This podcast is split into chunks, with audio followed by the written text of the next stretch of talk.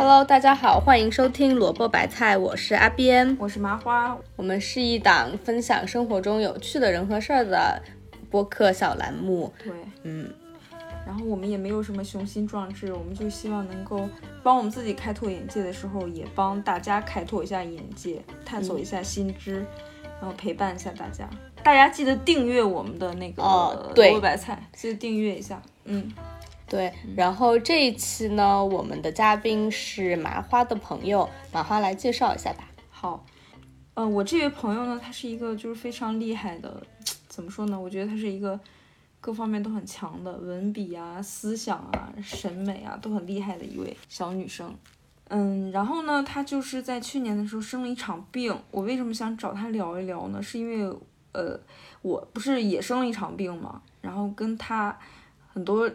就是心心态上有一些感同身受的地方，然后也想听一听他是怎么想的。嗯，然后他这个病呢，其实其实呢说严重也严重，说不严重也不严重，然后也想把这个病分享给大家，告诉大家一些怎么照顾自己身体的一些知识吧。嗯，那对。那我们的嘉宾姐姐，那我们嘉嘉宾来做一下自我介绍吧。你叫什么？哎呀，呃，萝卜白菜的观众朋友们，大家好，我叫阿强。我觉得马姐把我捧得有点太高了，你在我心目中就是这样的，少来少来。真的真的真的。那然后我是刚做完甲状腺癌手术两个月，现在还在恢复期，但是已经在努力打工了。嗯，那你现在是已经是正确看待你这个病了吗？呃，是不是不是不是正确看待，就是你是怎么看待的？咱不说正确看待。嗯就是其实我从确诊到现在已经是我想想，已经快半年了，所以我现在心态就还挺正常的。就是从最初会比较慌，然后到后来，呃，一点一点去了解这个病，然后到现在其实也已经过了很长时间了。呃，然后今天其实我也挺想把我的经验分享给大家的，因为确实是我在呃，比如说看医生的过程中，或者是住院的过程中，也遇到了很多跟我比较相似的人，然后大家中间也踩过一些坑，所以就是嗯。嗯，虽然希望咱们的听众朋友们永远不要得这个病，但是假如说真的能把一些经验告诉大家，我觉得还是蛮好的。嗯，嗯，阿强年纪跟我们相仿，也是九零后，然后目前是在国内数一数二的互联网公司工作，呃，然后从事影视行业。先简单介绍一下他的背景。那我想问一下，那个阿强，你是怎么发现的呀？就是最初这个病有什么症状？其实这个病一点症状都没有，就是你生理上，比如说哪里疼啊，或者是哪里不舒服啊，这种感觉就一点都没有。呃，我还是体检的时候发现了，就是公司常规每年会做一个体检，然后体检就是 B 超出了一些问题，后来就去一步一步的检查。哎，我想知道，就是那个 B 超上它会是什么样子的问题，然后医生会再建议你做进一方进一步的检查呢？嗯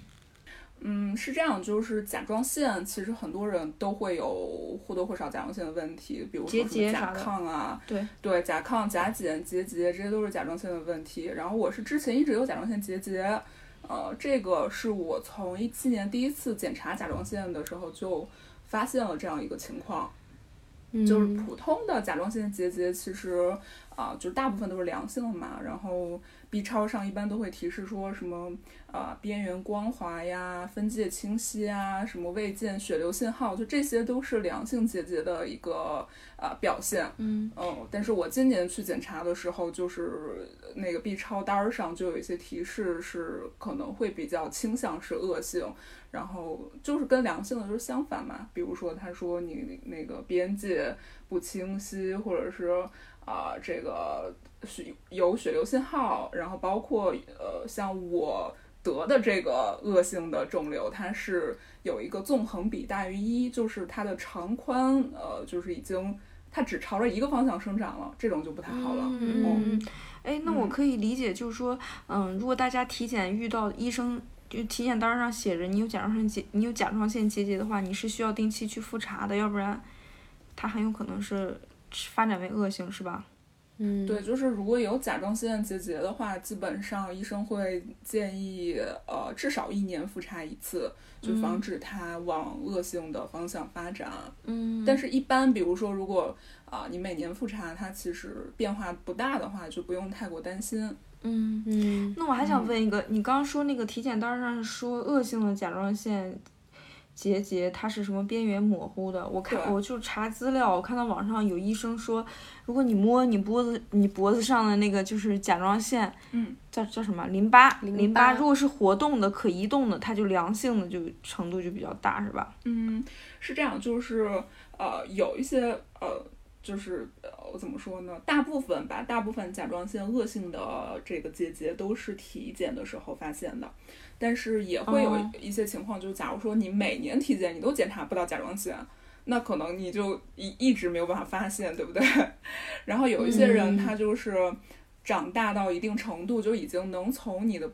颈部看到那个结节的形状了，就是也有这种情况出现。我一个后来认识的朋友，他就是已经长到快四厘米的时候，才 天，对，就是才就是他们有一次吃饭的时候，是他妈妈说：“哎，你脖子上怎么有个疙瘩？”然后后来就去医院检查了一下，才发现。就是没有任何痛感，对吧？它一直长。对，然后你说的那个淋巴结的问题，其实，呃，淋巴结确实是就是甲状腺癌的一个比较明显的特征，就是假如说你你这个结节是恶性的话，它百分之四十到五十的可能性是会转移到你周围的淋巴结上的。然后，嗯淋巴结如果它不是特别大的话，其实你从外表也不太能看得出来。啊、但是有的有的情况也是会摸出来，比如说那块儿就是有点儿硬，或者是不舒服，就是也有这种情况出现。嗯嗯。嗯那那我还有一个问题，如果这个甲状腺甲状腺癌我就一直没发现，然后任其生长的话，它有它比较严重的后果是什么呀？嗯，就是是这样，就是甲状腺癌其实它也不只是一个类型，它有很多种类型。大部分人得的是叫甲状腺乳头状癌，就是它形状是会朝一个方向发展啊、然后它属于甲状腺癌里面比较常见的一种情况，可能要占到百分之九十左右吧。然后其他种情况还有，比如说有滤泡状癌，然后有髓样癌，然后还有一种恶性程度比较高的，就是叫未分化癌，但是这种都比较少见，就是除了乳头状癌，其他几个类型就是还是比较危险的。就大家都都说，其实嗯甲状腺癌不是一个很，嗯，不是一个很致命的疾病，对不对？但其实其他几种，呃，就是万一不幸中招的话，其实存活率也没有那么高。呃，就是我说的那个未分化癌，可能顶多就半年生存时间。唉，嗯，嗯然后这个甲甲状腺乳头状癌其实是最多种情况嘛，然后我也比较幸运，我就是呃不幸中的万幸是这个类型的，然后也是大多数人都会是这个类型的。就是这个其实如果你一直不治疗的话，嗯，它有几种情况，就是第一可能终身都没有什么关系，然后它就嗯，就存在在这里，它也不会影响到你其他的器官。呃，就是之前看国外有一个调查，就是说，呃，有些人其实呃，比如说各种各样的原因，他死亡了，然后他要做尸检，其实有很多人他都有甲状腺癌，但是他也不是因为这个死的。嗯嗯，然后呃，再有一种情况就是他可能会转移，比如说它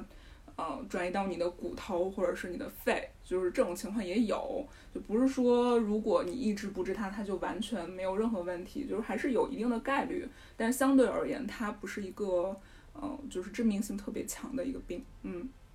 那你当初得知自己得了这个病之后，你的心态是什么呢？就第一时间想到的是什么？我只为这个病哭过一次，就是我体检回来那天。嗯，因为那时候掌握的信息比较少，是吧？对，那个时候就是，其实我我也挺感谢这一次帮我体检的那个小姐姐，因为她就照的特别仔细，她她把我的脖子就是边边角角都照了一遍，然后她就跟我说，她说你这个结节不太好呀，旁边还有一个淋巴结也有问题，然后她说你嗯后续一定要去医院看一下。然后当时我就问她，我说。这个不太好是指什么？然后他就说可能会是恶性的。然后听了之后，你知道这一句话说出来应该就跟我一样哎，傻了。就是对医生 这种对，而且抱头痛击。说到恶性这种词的话，而且你当时掌握的那个知识特别少，对对你都，但是你听到恶性这个，只有一个对恶性这个词本能的一个，恐恐怖反应。闪电劈下来。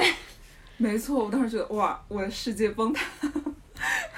嗯，就是反正我当时心情就还挺难受的，不过幸好也是啊、我倒是也嗯之前认识几个人，他们之前做过这个手术，但不是我特别亲近的人，我只知道之前身边有人得过这个病啊、然后现在还活得好好的，所以就不至于说像就是感觉宣判自己那个 要你知道怎样怎样了一样。所以就呃，当时那个那个那个护士的，呃，也不是护士吧，就医生，他就跟我说啊、其实你不要太担心，就是这个器官割了也就割了，然后也比较好治。他说，嗯但是他说你以后一定要去治一下啊、然后我当时回到家之后，就跟我的室友冰姐说着说着，我就开始哭泣。嗯嗯，但是就我也就那一次，然后后面就开始开始找各种各样的医生，然后就跟医生交流的过程中，其实他们也会告诉我说这个问题不是那么严重，呃，然后慢慢其实就放宽心了吧。嗯，那你是怎么告诉父母的？嗯，我其实我一直没有跟他们讲，我一直到我做手术前两周，我才跟他们说了这个事儿。然后他们说啥？就是我爸妈是那种，他们当时也没有太表露出说很震惊或者害怕怎么样，就是我是循序渐进的跟他们讲这个事情的，因为刚开始刚开始其实是这样，我我不是嗯从体检中心回来之后嘛，然后我就开始约。啊、我先是约了内分泌科检查，因为感觉要验就是甲功嘛，就是要抽血看你的血液的指标。然后我最初是挂了甲状腺科，然后甲状腺科验完之后就没什么问题，啊、然后但是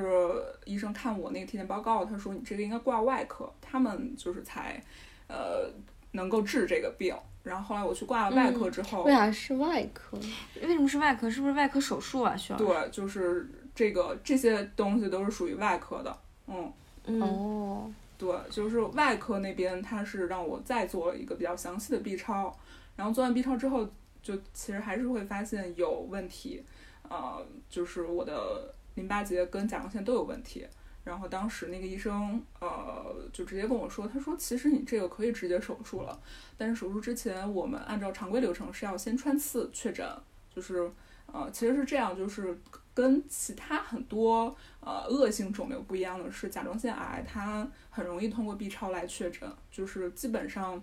对它的形状啊，跟它影响周围的情况来看，基本上呃八九不离十就可以断定了。但是也不否认说有一些良性的结节，它可能也有这些特征，这也是其中的一个情况。嗯然后当时医生就说，就是为了进一步确诊嘛，所以要先穿刺，嗯，就是有一个针要从脖子里面扎进去的，扎到那个有问题的地方，我也麻花穿也做过的那个，我也穿过。是吧？你做的那个疼吗？还行，哎，我做那完全不疼哎，我可以推荐两个病友之间的交我。可以推荐给你穿的医生，因为我在网上搜的时候，好多人说疼啊，什么什么巴拉巴拉的，特长的针把我吓得够呛。然后我当时，然后我去做的时候就身体僵硬，对，就是这个这个躺在那儿的时候，心里紧张，我觉得比那个疼痛要更甚。是是 是是，嗯，反正还挺可怕的。我也是，我做心理建设做了很长时间。嗯，那你是怎么找的医院啊？你这个找医院的这个过程全是自己找的对，吧？我觉得我我我我这一次还是做的前期的准备功课还是比较充足的，因为我一般出现问题，比如说感冒啊、咳嗽啊，或者是一些外伤，我都会去北医三院，这个又是三甲医院，就比较有保障。然后我是先去三北医三院去看了他们内分泌，然后后来后来内分泌不是说让我挂外科嘛，我就去了外科。嗯，然后外科当时我是查了他们，呃，就是外科医生里面对甲状腺这个手术比较呃擅长的医生，然后我挂了他的号，然后他让我去做了穿刺，呃，后来他拿到了我那个结果之后，他就跟我分析了一下我这个情况，要该怎么怎么怎么做手术，嗯，然后这就等于说是我确诊了嘛，对吧？嗯嗯，但是我当时，嗯，也是上网做了一些功课，就是了解了一下现在的情况。嗯，其实北京做甲状腺癌手术的医院，呃，就是最顶尖的有两个，一个是协和，一个是呃医科院肿瘤医院，就是简称东肿。然后后来我就去协和跟东肿都看了，然后也挂了三零幺的号，就等于说我前前后后一共挂了四个医院的号。后来我就选了东肿的一个医生，因为他他的手术方案跟治疗理念我比较认同他。嗯嗯，你你认同的是他是什么让你认同的？哪一点打动你了？是这样，就是举个例子吧，北医三院那个外科医生，他态度也特别好，嗯，人也很 nice。就是当时是他看到我那个穿刺的结果就是确诊了嘛，然后他也非常耐心的安慰了我，就是我还挺幸运，说我是在他那儿确诊的，就给了我一个比较好的心理感受。但是他是给了我几种方案让我自己选，然后告诉我说每一种方案你需要承担的后果是什么。嗯，就是他把这个选择权交给了我，就比如说我要是呃选择这个方案，可能后面复发的概率比较大。然后选择这个方案可能是，呃，比如说我后续要一直吃药，或者是可能会对我的心脏、对其他部位有一定的影响，就是会有这些风险。嗯，但是我觉得好好啊，这个医生对，就是他给你好几个方案，嗯他他是他是给我好几个方案，但是我也会觉得说像，呃，因为病人嘛，他没有医生那么专业，就是、专业，你会希望一个给你确定答案的，对我希望确能够给我一个嗯做选择的人。嗯因为我当时是只有、呃一侧有问题，就是甲状腺它有左叶跟右叶嘛，对吧？嗯嗯嗯然后我当时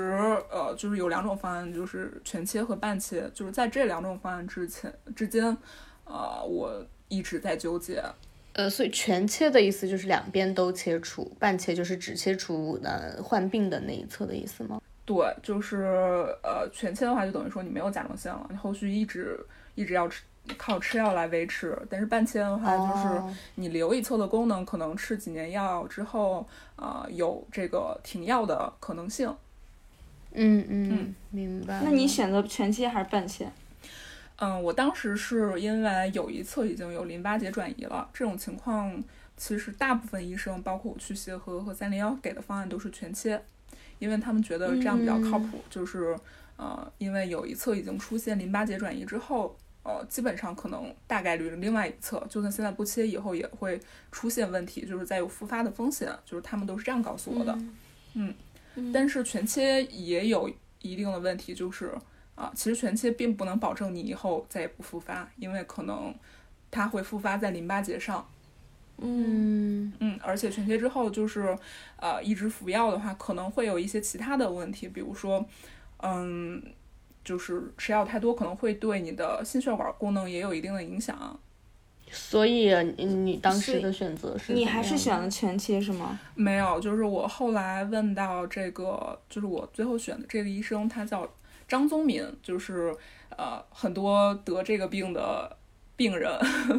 都知道有这个人的存在，因为他还算是在业界呃就是比较权威吧。然后他当时给我的方案是。嗯，我可以全切加一侧淋巴结进行清扫，然后另外一侧它会在术中帮我去做一个快速的病理，就是来判断另外一侧有没有问题。如果没有问题就给我保留，如果有问题就给我切掉。然后后来我觉得这是比较哦靠谱的一个方法。听起来真就很靠谱。好好对。尖端科技对对。嗯。对，就是很多医生他不愿意在手术中帮你去做这个判断，但是他就为什么呢？哦，为什么呢？还是说比较费时是吧？费力。对。然后有些医生他们可能也不愿意担这个风险。嗯，嗯。嗯。所以就相当于是在做半切的途中，然后他相当于帮你就是在术中判断了一下，然后把另外一边就保留了。对，就是当时我其实躺在手术台上还有意识的时候，我还问他，我说我到底要全切还是半切？因为因为哎，中间还经历了一些故事，就是我最后要做术前检查之前又查出来了一些问题，然后呃，然后那个医生就是给了我一个比较模棱两可的答案嘛，然后后来我头躺在手术台上的时候，我又问了一下他，他就说，他说你放心吧，我在手术中会帮你做这个判断的，你相信我就好。然后后来我就放心的被麻醉过去了。嗯，医生说这个话应该真的可以给病人对对对，带来很大的安安慰吧。是三零幺是吗？东肿就是医科院肿瘤医院，哦，东肿嗯东肿，嗯哦，是东肿是吧？哦，嗯，哎，那我还有一个问题，就是东肿啊、三零幺啊，还有协和这些号都挺难挂的，你是怎么挂上的？嗯嗯，三零幺跟协和其实我都是在他们自己 app 上抢到的号，就是如果大家哇塞，居然能抢到！对，就是准时准点儿蹲在那儿，然后等他那个时间一变，马上点进去抢，就真的就是下午四。点呗。对对对，你我天，我一次也没抢到过。麻花，我真的，我是这个病患投来了，我一次都没抢到过，我是非常想抢协和的号。嗯，对那其他的，其实我觉得其其他的医院，其他医院都比较好挂，我知道。嗯，然后那个东肿，其实因为我嗯挂的这个医生他也比较热门嘛，就是我后来排他的手术排了两个半月，对，然后我也是看小某书上有人分享说，呃，可以先 先在那个好大夫呃那个 app 上就是挂他的互联网问诊，然后请他先哦看一下大概的情况，就是我也是当当时就直接在网上问诊的时候，他就给了我这个方案。然后啊，就是问诊这个医师，对，就直接在网上跟他对话，哦好像花了两两百块钱吧，就是能能呃跟他直接对话。呃，后来我就说那个医生能不能帮我加一下你的号，我想找你做手术，然后他就帮我加了，就这种也是一个途径，可以。这二百块钱花，的值。这这这途径对，专家，真的是我们嗯不知道的。对，哎这嗯这经验可以分享给大家。，对，我也是第一次才知道。对这种是以前没听嗯过。对这个还是比较靠谱的，因为他自己本人就帮你约这个号，然后到时候呃就直接去门诊找他，然后开住院证，然后准备手术就可以了。我我有一个问题，就是嗯，我做做完了手术以后，呃，这个病就相当于是可以，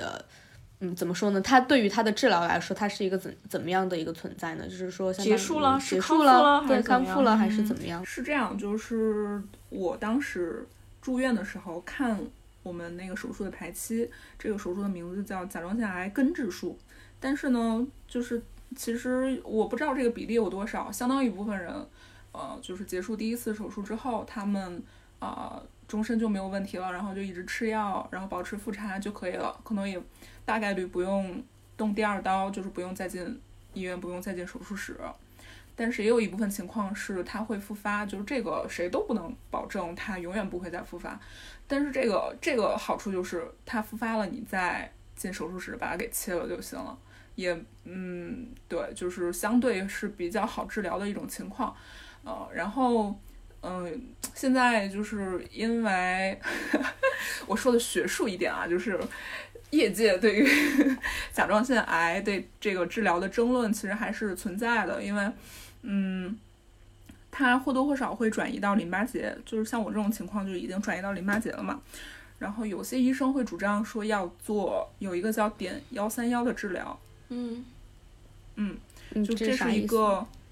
就是它碘幺三幺是一个放射性元素，就是你喝喝，就是它是一些呃溶液吧，然后你可以通过摄取这些溶液，就是把它喝到你的肚子里面，然后它在你体内可能会杀死一些呃手术清除不到的一些病灶，哦，听听起来嗯、就是对好难想象这个这个药理是怎么发这种感觉拍 CT 的时候也是用这种原理呢。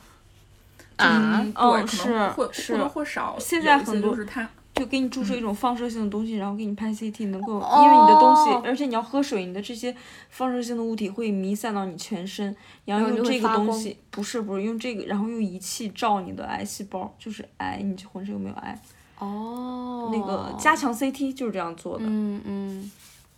对我之前也做了加强 CT，、嗯，我也是。就这种方式，其实，嗯、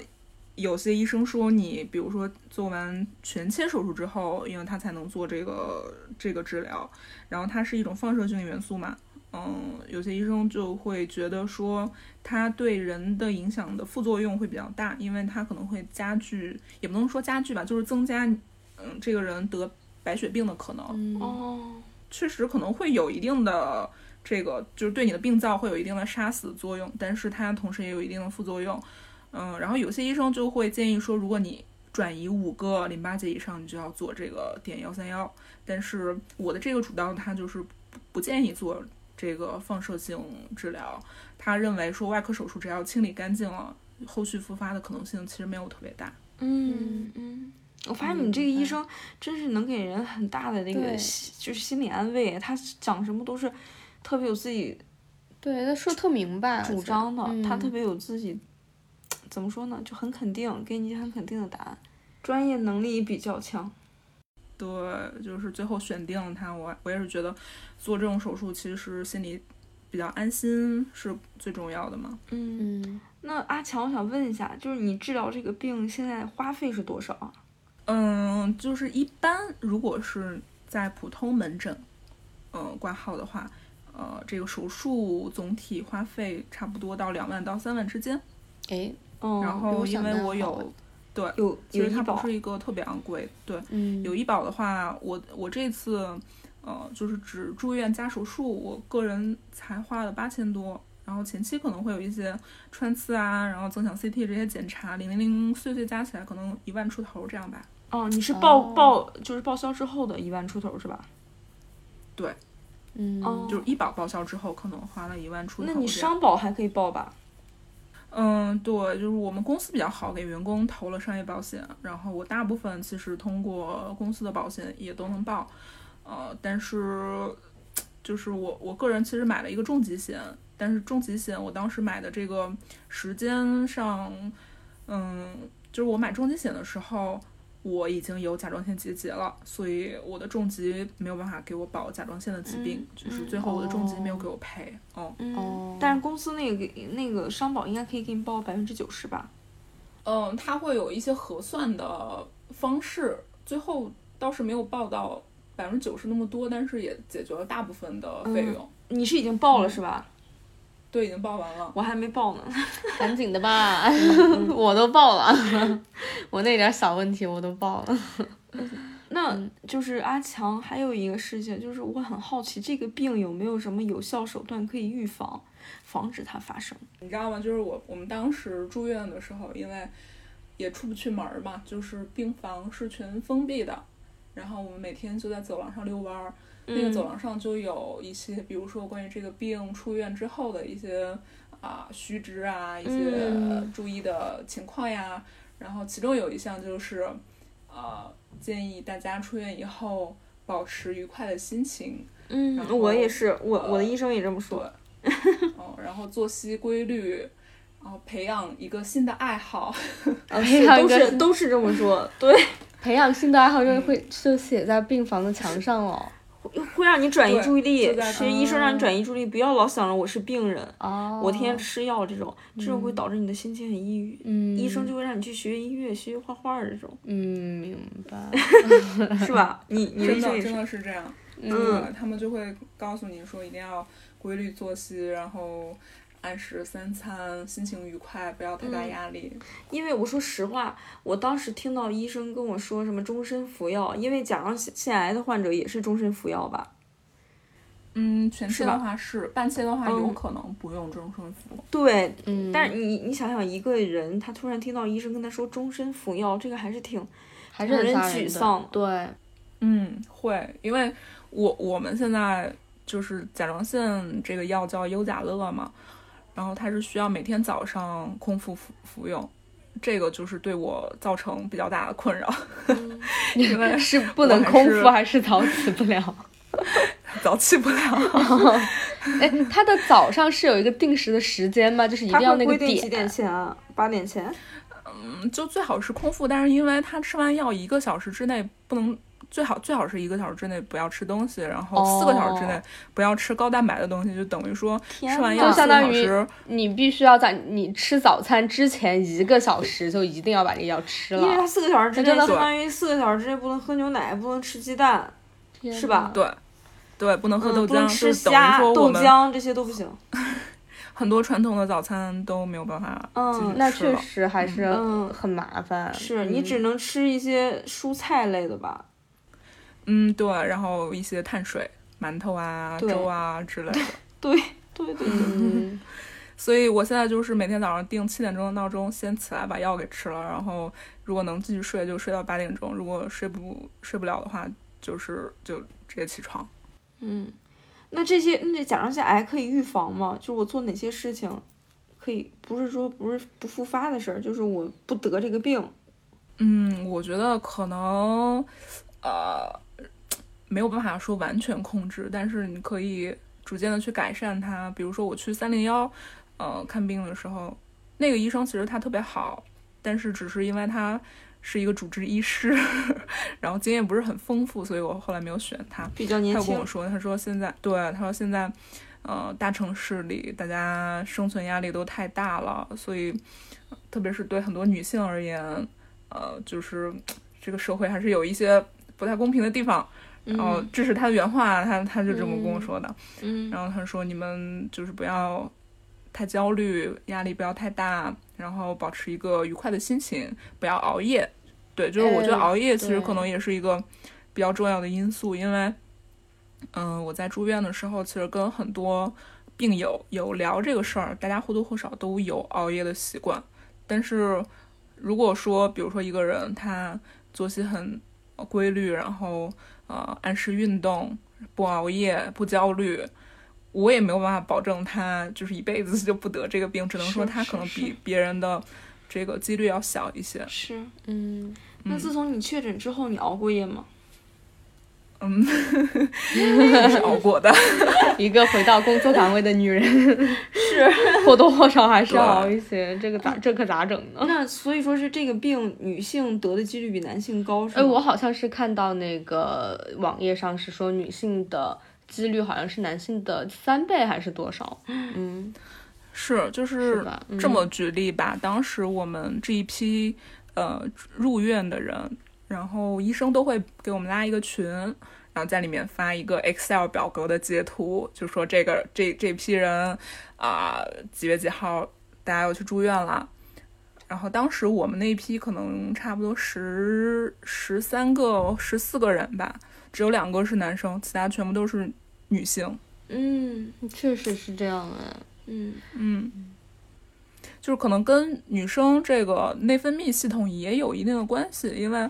呃，我们病房有一个就是做第二次手术的一个小姐姐，她就是怀孕的时候又发现另外一边又长出来新的问题了，然后就必须要对嗯，我这个免疫系统疾病也是女性。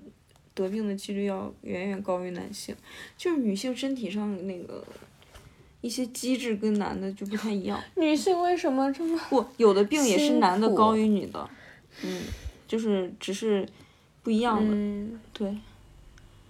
那就是还挺不公平的。是。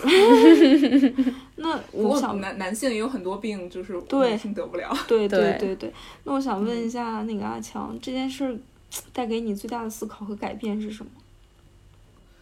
嗯，我觉得啊，就是很多时候我会想这个事情，包括我在住院的时候，因为那几天确实没啥事儿干嘛，整天就是躺在床上，然后也不能说话，呃，就是刚做完手术之后，大家嗓子都是有问题的，包括我不知道现在大家能不能听得出来，我有时候会声音有一点点哑，以及比较低沉，对，但是我已经算恢复的非常好的了。当时我在医院，包括后来回家休息了一个月，我也一直在想这个问题，它对我的生活有没有什么影响？我觉得肯定是会有，就是你心情经过一个非常大的起伏之后，然后肯定会重新的认识自己吧。但是我觉得可能改变也未必有那么大，就是你比如说现在我回到我的工作里面，如果遇到比如说不配合的合作对象，或者说嗯，就是比较嗯的人，嗯嗯。我还是会焦虑、会难过、会会压力很大，嗯，对，会生气，就是这些都没有办法避免。你需要一根是我现在麻花，他会一直告诉你别生 气，不值得。不值得。嗯，我对，麻花在我生病的时候还一直在安慰我，嗯，我觉得还挺开心的。为什么呢？因为我也住过院，我知道那种就是在惨白的那个病房里边，面对手术刀的那种感觉。我觉得，就是没有住过院的，或者是没有进过那个手术室的人，真的没办法感同身受。对，真的我特别，我特别了解自己只是一块肉的那种感觉，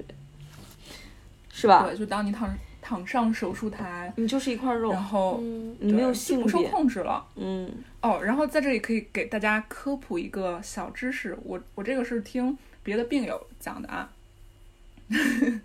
就是我觉得还挺有意思的，就是我们做甲状腺手术的时候，不是全麻就麻过去了嘛，嗯嗯然后当时其实人是没有呼吸的，啊就这件事儿我觉得特别神奇。啊，然后那那那那他的呼吸是他是给你罩那个氧气面罩吗？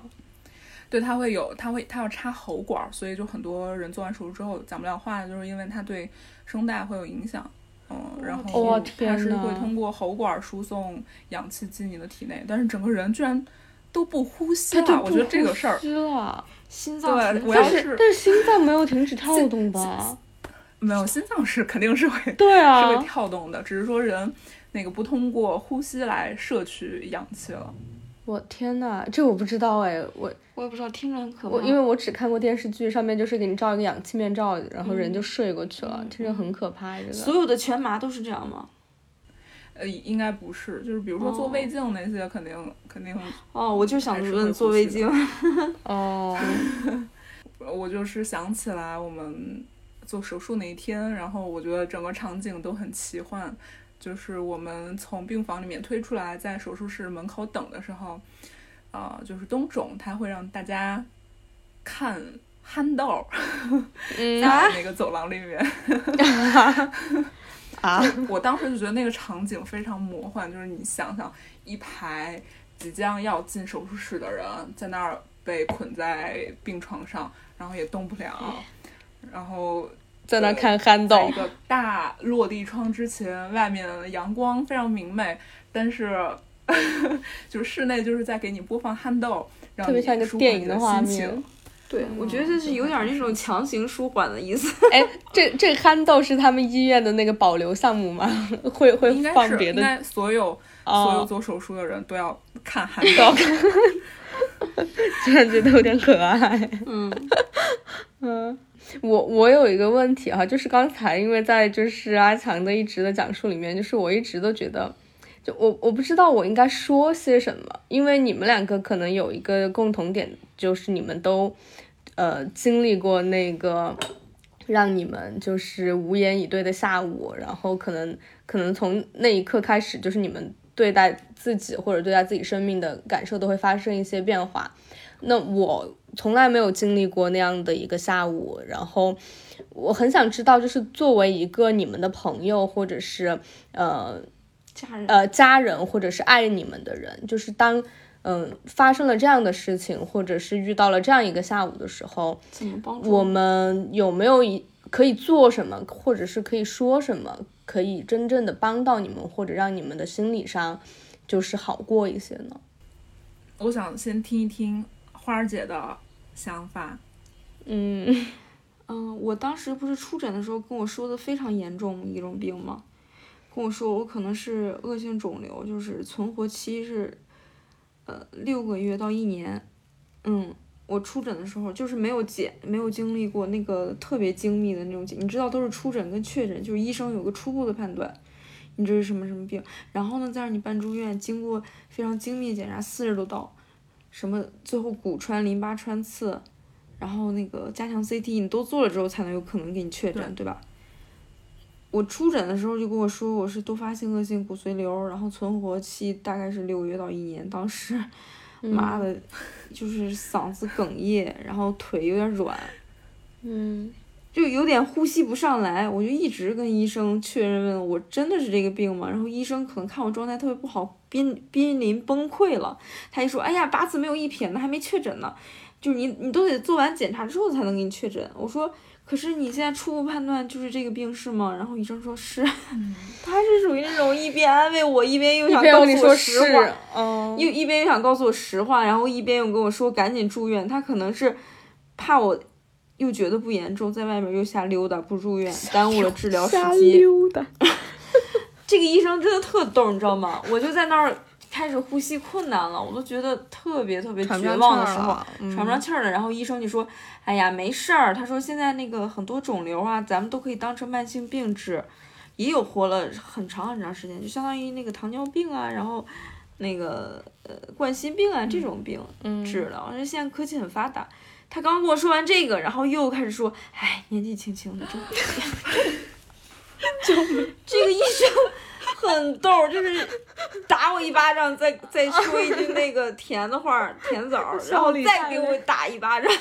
天呐，然后一一又说啊，你这个没确诊呢，没事儿，也不一定是这个病，八字没一撇呢，然后又说说哎，反正不是什么好病。就一老太太，你知道吗？救命！我我听说你，我就是真是心我情就是听说你嗯那个有这种可能的时候，因为就听冰姐讲了一下你的我知道事情嘛，然后别说你了，我是我知道，他跟我作为一个朋友的这个关系，我都觉得我心里面很难接受，就更别说当事人本人是。是是是，对啊因为冰姐跟我说说阿强正在给你找医院，正在正在给你帮你搜医院什么那些东西，嗯然后他告诉我，因为那个你比我确诊的早，你你比我有经验这些，然后。冰姐就通过他的嘴跟我传达了很多你那边的消息，说什么什么医院好，什么什么巴拉巴拉挂号什么什么的。我当时一脸懵，我任何信息都没有，没有各种知嗯识储备，你知道吗？我就知道我快死了。哎呀，就是有天呐！知识储备现在，是知识储备比较丰富了，要的，真的有知识储备还是挺重要的。是现在是比较，现在是比较丰富了。对，所以呃我那个时候最想听嗯到我朋友跟我讲什么，就是给我讲这些就是有含知识的东西，然后告诉我说，告诉我说，甭管是安慰我还是骗我还是真的，告诉我说这个病没那么可怕，嗯嗯，就是给我一些积极正面向上的反馈，嗯，真的嗯特别需要那种话。嗯即使是听听烂了，也特别需要朋友跟你说说咱们家那个，嗯，呃谁谁比如说谁比如说我姐姐，我姐姐说咱们家根本就没有人得过这个病，嗯说这个癌症一般都是那个基因占比最高，咱们家没有人得这病，我觉得医生肯定是误诊了或者怎么怎么样，然后还是特别还我这话就我的其他朋友就是嗯冰姐还有丁丁就跟我说说。真的吗？现在什么什么那个都没有确诊呢。现在你想想，一个癌一个肿瘤，一个癌症，怎么可能随随便便就给你确诊了？肯定得给你经过多道检查、十八道工序才能给你确诊。真不一定是这个，我觉得不是。而还有人跟我说说那个你一点症状都没有，你骨头也不疼，因为我这个病很重要一个症状就是骨头疼，然后流血止不住，嗯嗯，还有发烧，还有体重骤降。就比如说你原来九十斤，你突然一周之内降到八十斤了，嗯嗯，我这些症状都没有。然后我的朋友就安慰我说：“你看，你看，你这些症状都没有，你并不是。”我说：“要万一我是那个没症状的呢？” 然后他又，其实我听到这句话特别开心，嗯他就说：“怎么可能啊？你没这些症状，你就是没有。”然后我还特别希望听到那些人说，他就拿着百度来的数据，他说：“你看这个病百分之六十都是五十岁以上的老年人，嗯，确实，你怎么可能啊？你你这么小，你不可能。你看那些病房里全是老年人，你不可你不可能。我觉得你这个医生应该是吓唬你，让你赶紧住院，不在外边浪了。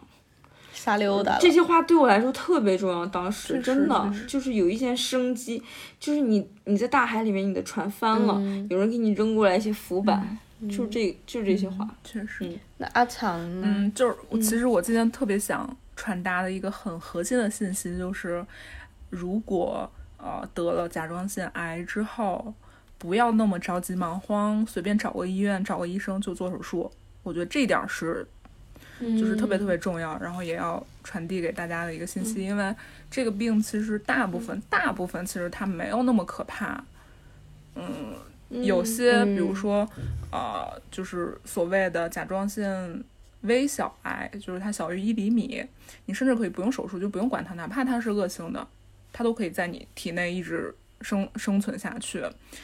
呃，所以就是我就是想说，大家如果呃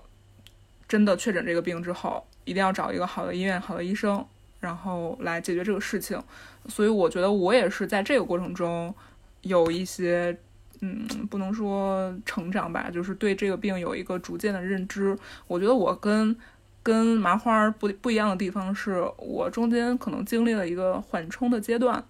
就是我从体检。这个发现问题之后，到我确诊，其实有可能有两周的时间吧。然后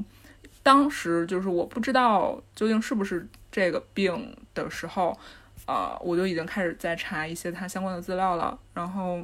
呃，我就会发现这个病其实它最起码不会让人死，对不对？就是这是底线，对对，不影响人的寿命。我觉得有了这一重保障之后，我其实会。稍微放一放一点心，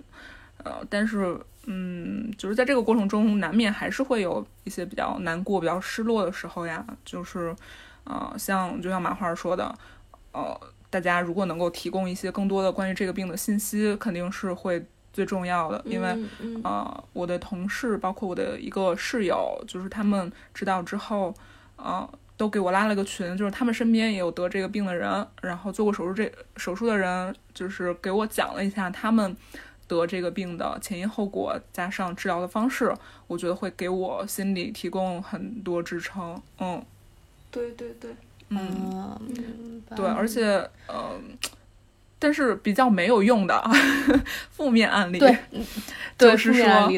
负面案例就是说没事儿都会过去的。你要想开一点儿，就是这种话，其实每个人心里面都知道。对你，比如说阿边那时候，他我跟他说的时候。我跟我好像把你还说哭了，对不对？就是快哭了吧？反正我在我们还不太熟的时候，我坐在这儿，然后你就是马吃着东西。马 姐搬进来，我们两个就是聊天，第一次聊天的时候，你目瞪口呆。马姐就跟我讲了她生病的故事。我在那个地方吃饭，我吃的目瞪口呆，整个人不知道该说什么，灵魂受到暴击。对，然后我又跟你说我这个病，因为我这病还挺。就是挺不常见。对，然后我那时候我就整个人就呆住，我不知道我该说什么。对，我完全不知道我该说什么。你那时候跟我说什么都会过去的，其实对我来说一点用没有。对。然后你好像是去房间默默查了下这个病，然后回来跟我说，我觉得这句话对我特别有用。你说这个病我看了没什么事儿，就是指哪儿打哪儿，哪儿坏了修哪儿就行。我觉得这句话对我很有用。嗯。就比什么都会过去的，什么巴拉巴拉。我当时整个失语。就是什都会过去的这种话。对对，就是没有人，没有人能真的感同身受，呃，得病的人的想法。就连对，可能连就是真的爱很爱你们的人，就是他跟你说，嗯，没有关系的，会过去的，可能也真的没有什么。但是你那个，你那句话总结的非常的精准。真的，干燥综合症就是一个哪儿。就是一个，就是你免疫系统紊乱了，然后哪儿坏了修哪儿就行，肝坏了修肝，肾坏了修肾，就是在早期的时候，嗯，别让它恶化就行。嗯，你那个总结的真的很 很那个，嗯，也给我卸下了不少包袱。我当对我我问这个问题呢，也是因为就是嗯听到了你们两个的故事，然后我就想到。我之前我自己的一个故事，就是不是也不是我病，也是我看着人家病了以后，就是像我今天不知道该说什么一样，我不知道该说什么的故事。对，就是呃前年吧，二零年那会儿，就是疫情刚刚起来的时候，然后我男朋友他在英国，他呃是一个英国人，他在英国，然后那个时候呃二零年的四月份，我记得特别清楚，然后有一天早上他就跟我说。他有了新冠的症状，然后二零年的四月份，那是就是我们对这个病就是最恐惧的时候，嗯，然后那个时候英国的医疗条件就是被挤兑到，你就算得病了，你也没有办，你也没有试纸可以去检测，你就只能靠自己在家里面隔离。你就算是打救护车，救护车看到你是轻症，也不会把你带去医院的，因为就嗯、去医院的全部都是老弱病残和重症。对，没有位置了，没有床位。对，然后那个时候那我记得特别清楚，那是一个星期天早上，他跟我说他有了症状，然后那天我本来还约了朋友出去玩儿，然后我立马就把出去玩儿的那个约给取消了，然后我就坐在床呃家里面就开始冥思苦想，就他这么远。我在北京，我就我也什么事情都做不了，但是我那一天就是我一定要把那个约给取消掉，我就在那边想我一定要做些什么，嗯，然后因为他不知道莲花清瘟那个东西，然后那那个时候我们都还觉得莲花清瘟是一个真的有用的一个药，然后我就开始坐在床上，就开始刷亚马逊、刷 eBay，然后一遍遍的刷刷那些在英国当地可以发货的莲花清瘟，然后我刷可能刷了好几个小时，终于刷出来了以后，我订了一些莲一大包莲花清瘟要寄到他家，那是一个从苏格兰发货的莲花清瘟。然后做完了这一切以后，我又觉得嗯还不够，然后我就上那个。因为那个时候是英国呃中国驻英使馆刚刚开始给英国的在英中国留学生发那个健康包的时候，然后健康包里面每个人都会有一盒莲花清瘟，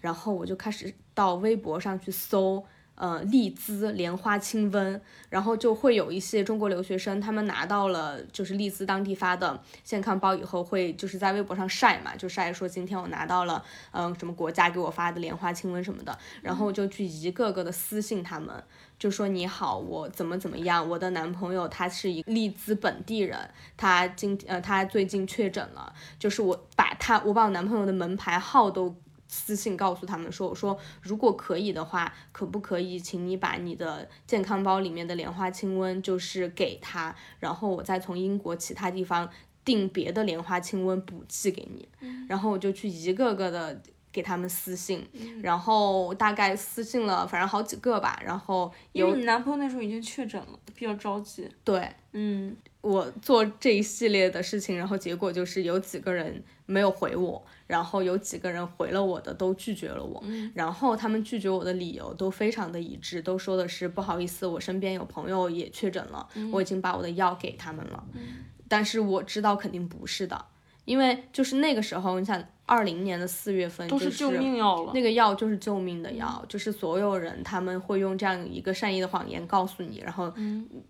我觉得呃多半都不是因为他们身边有人确诊了。那你理解他不给你呢我？很理解，我完全理解。嗯但当时就是太急了。对，当时就是太急了，然后我做完这一切事情以后，就坐在那个地方吧，就是又开始冥思苦想，然后我就明显感觉到我自己的无力，无力和我自己的心理状态就有些不对了。然后我又做了一件什么事情呢？就是有一些就是网上的一些心理咨询的平台，他们有一个我忘了具体是哪一个呃平台，它开发了一个 APP，然后在这个 APP 上有一个就是那种呃比较轻的那种心理咨询，就是它不是面对面讲话，你去跟一个心理治疗师呃聊你的困惑，你你是相当于你打字给他，然后他会在二十四小时之内有一个专业的心理师，他会用文字的方式回复你。然后我当时就是真我我我感觉我是为了自救，我就把我这一系列发生了什么，我是什么情况，我做了一些什么告诉他。然后做完这一切以后，我觉得我那天晚上终于可以睡了。嗯然后第二天我去上班，我还要假装无事发生，然后我一直都在刷那个心理师他有没有回复我，有没有回复我。然后大概是到第二天的下午，我记得他就回我了，他给我留了很长的言。然后我觉得他里面也有一句话，就是让我有安慰到我。他说，呃，我那个去微博上找人，然后给我男朋友送莲花清瘟这件事情，就是他夸了我做这件事情。他说，呃，你能做到这一件事情，已经是你现在你人在中国能做的做到的最好的事情了。他说我很佩服你可以有这样子的。呃，举动去帮他化解一些这样子的困难，我觉得他这句话真的有安慰到我。嗯，其实就是觉得，其实就是安慰你自己，可能是对这，但就是安慰你的自责，抚对平你的这种无力感。就是你男朋友在英国得了新冠，那时候还是大家对新冠那时候还是比较重的，嗯，那是最重对最严重的时候，你就觉得你就很自责，觉得没有帮他做什么，对但是你已经尽你自己最大的嗯努力了。对，我就就是想就觉得说，当自己爱的人他人得了一个可能我们还未知的一个不知道如何才能治好的病以后，就是旁人的这种。嗯，想要关心又不知如何下手，然后又会非常自责和懊恼的这种心情，嗯，对，我我这个我是真的体会。我觉得最好的就是少说片儿汤话，然后多搜集一些资料，给他有用的建议，有用以及积极向上的建议，嗯，对，嗯就是这个确实挺重要的，嗯，是吧？嗯嗯嗯，你不能说让他情绪沮丧的实话，也不是说实话，就是捡着说，能让嗯他鼓，就是能鼓励他向更好的地方嗯发展嘛。嗯嗯对，但是你要你要真的就是在乎他的话，你要多搜集一些这些资料。嗯，嗯，对，你不能就说一些没事儿什么的，那个好吃好，多喝热水，这些其实特别没有用。我们当时反而是我说我说怎么办？我说这个现在死亡率这么高，然后他跟我说没事儿，这个 就是 他没事儿，我这么年轻，我身体这么好，嗯嗯就这些朋友肯定也是出于好心，然后说这些话，对对对但是可能对于对呃真正需要一些信息的人，这些话没有太大用处，只能说，对，嗯，就是还，嗯但是还是很感谢大家对我说过，嗯。呃，没事儿，一切都会过去的朋友。我也很感谢，我也很嗯。感谢，我也很虽然这事儿不会过去，嗯。确实不会过去。哎，那阿强，阿强，我还是想问问你，就是还是甲状腺癌这个事儿，就是你你你曾经跟我聊过，说你写了一个标记是靠谱超声和靠谱主刀的重要哦性，这是什么意思？嗯，是这样，就是我在呃那个医院住院的时候，我们就是那一条走廊，就是我们叫头颈外科，基本上都是甲状腺癌手术的人，然后包包括一些其他的嗯什么腮腺啊之类的，但是大部分都是甲状腺。然后我们遇见了很多二刀、三刀，然后四刀，最多的是六刀。天呐，天做到第六刀的时候，我真的已经觉得这个人太厉害了，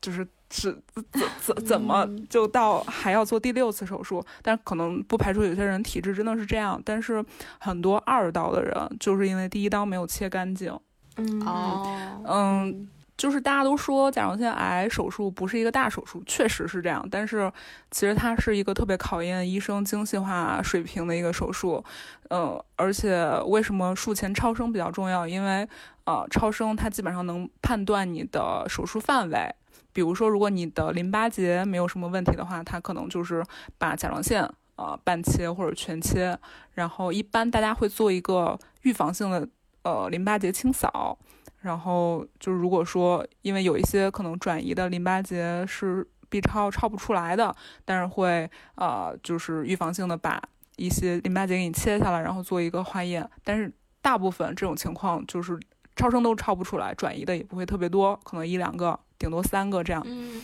对嗯然后如果是超声比较厉害的，呃，就是一些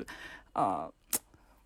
怎么说呢？就是我我不知道可可不可以直接说他的名字哈，就是北京照甲状腺比较厉害的医生，一个在北医，呃，一个在中日友好，然后一个在东肿，就是有两个医生，一个叫张波，一个叫牛丽娟，他们都是甲状腺癌这个超声比较厉害的医生，因为他们，你可以说，因为这些医生都挺有名的，哦都可以搜到。对对对对，嗯就是这些医生，呃，还是大家比较推崇的吧。然后我是术前去照了一个张波的 B 超，然后他就，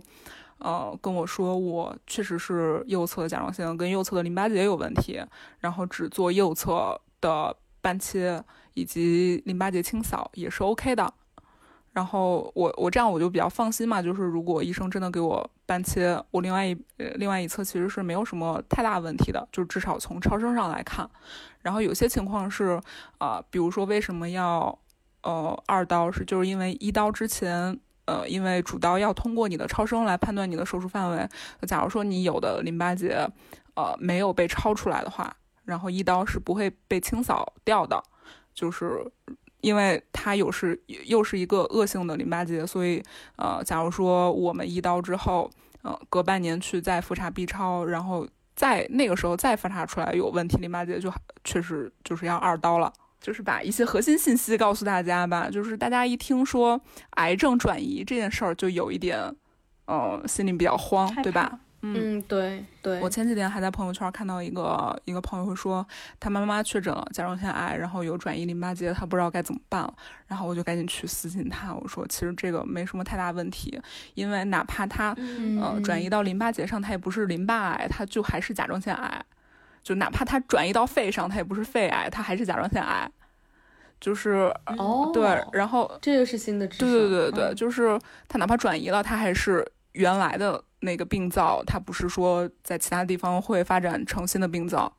甲就甲状腺癌这个呃病来说，呃，它转移之后切掉就行了，基本上没有其他的呃太大的危险。嗯，明白了。对，但是这个前提是你一定要切干净，因为脖子脖子上的淋巴结特别特别多，然后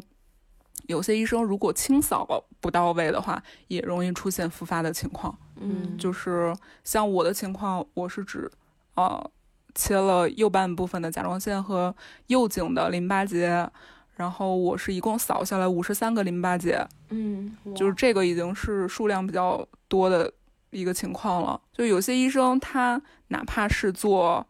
就是整个颈部的淋巴结清扫，他可能也不会帮你清下来太多。然后这个在甲状腺界有一个 有一个名词叫摘葡萄，就是如果你的主刀给你摘葡萄了，大部分就是大概率你可能要二刀。然后如果他是做一个比较彻底的淋巴结清扫的话，呃，可能就是后续，比如说你再进手术室的。这个概率会稍微低一点，所以就是大家在嗯选就是你的主刀医生的时候，可以先呃尽量打听一下他之前做过的病人的大病理，就是从大病理上能判断出来他这个做手术的水平怎么样。一定要看他淋巴结清扫这一块的数量，就是这个确实是数量决定一切。如果他能扫下来数量比较多，而且对你的功能保护比较好的话。这个主刀一般是比较靠谱的。哦，那这些信息都是从哪儿查到的呀？就是这功课从哪做？嗯，其实呃，像网上有很多呃，比如说好大夫，他们会有一些比较权威的资料。然后包括我不同不停的在问诊的这个阶段，我从不同的医生那里得到了一些信息。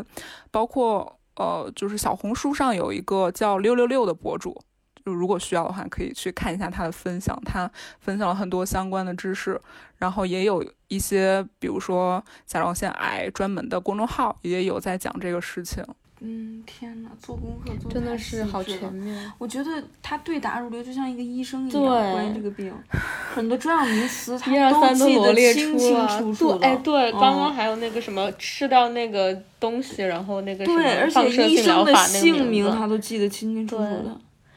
天呐，哎，就是，毕竟这个事儿还没过去很长时间。那我想问一下，就开过刀之后脖子上怎么祛疤呀？嗯，我觉得我现在 好实际的问题还是 非常明显，我觉得还是挺明显的，因为。大部分人哈，就是如果你不做侧颈淋巴结清扫的话，就是只切除甲状腺，它基本上就是在你锁骨下方有一个五到六厘米的小切口。现在是在锁骨下方，我以为会是在脖子上。呃，因为其实甲状腺是在你喉结那个位置，然后一般是会在比较靠下的位置给你切一个口，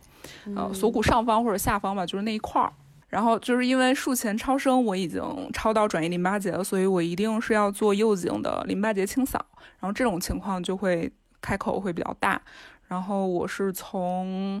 呃下巴下方这个位置，就是脖子中下部，一直开到右侧耳朵的下方，就是一个四分之一。对，就是整个脖子周长的四分之一吧，差不多有十十五六厘米这样。然后有一个比较大的伤疤，但是它的好处是因为现在甲状腺手术是不需要用那种传统的缝合手呃缝合方式，呃，就等于说你不用拆线，然后恢复起来其实会比一般的伤口要要更容易一些吧。只是说，在这个过程中你要注意一些增生的问题啊，然后呃可能要忌口。然后我现在就是贴那个美皮护加减张贴，就是我现在正正在试验这个方式，它到底能不能防止增生，以及能不能促进我疤痕的愈合。现在做完手术两个月，我觉得还挺好的，就是它已经长平了，但是还是有红红的印儿在这儿。嗯，天呐，我觉得你可以写一本书，你可以在那个某书上干嘛更新你的这个，嗯，你掌握的东西太全面了。我之前是希望能分享出来的，但是其实某书上，呃，分享相关知识的人已经很多了，也不差我自己。但是有我们萝卜白菜这个平台，我还是很 愿意分享了，分享一下，分享一下我的一些经历和经验吧。就是对，而且有一点比较重要的是，因为现在关于甲状腺手术，不同的医生、不同的医院之间，大家大家的这个治疗理念也不太一样，所以。嗯，还是选一个自己靠谱的，就是比较信得过的主刀，然后，嗯，就是你全心全意的相信他就行了。嗯，我这些信息也基本都是跟我的主刀的理念比较相似，所以我后来才选择了他。嗯，阿强，你接下来有什么生活计划吗？就医生给你建议让你学新东西，学了吗？没有呢，没有呢。对，刚才提到说。呃，心态变化嘛，其实我觉得我有一个变化是，我现在基本上是在我的框架之内进行生活的，就是我在我能接受到的压力范围之内去生活。当有一天，比如说我的工作非常压力非常大，或者非常忙碌，突破我的极限的话，我肯定会毫不犹豫的辞职。就是我觉得这个事儿。给给我的转变是这样，就是他让我一定要珍惜自己的健康和快乐。但是虽然人肯定是不能逃离现代社会，就是我现在没有办法去一个遥远的海边定居之类的。但是如果说有一天，有一天我真的不高兴了，觉得应该结束这种生活，我觉得我会有勇气结束这样的生活。嗯，就确实确实像麻花说的那种，只有进过。一次医院，然后经历过一些大起大伏，可能才能看开一些东西吧。就是我回到我们公司的时候，其实我们同事，呃，很多人都还在为工作忧愁，但是我当时就是有一点感觉跟他们的心态不太一样了。我觉得那些，首先你更有勇气了。对，就是那些比较琐碎的事情，确实让人心情不好，但是，但是。嗯，就没有办法说像以前那种造对你造成特别大的影响了。嗯，我之后还是会好好工作的。对，然后工作真的不开心了，我就去 gap，就辞职去好好玩。对，就去一个遥远的海边。对对，挺好的。谢谢阿强，谢谢阿强跟我们分享。嗯，然后如果中间有嘴瓢的时候，有发音不利索的时候，还请大家多多担待。好，感谢听到这里的你，感谢听到这里的你，感谢阿强跟我们分享他的故事，然后希望大家都可以健健康康、开开心心的，嗯。嗯，然后祝你健康吧，嗯，祝阿强也健康，祝大家都健，大家都健康，祝大家都健康，对，然后听到这里的你，别忘了点一个关注哦，晚安，晚安，拜拜，拜拜。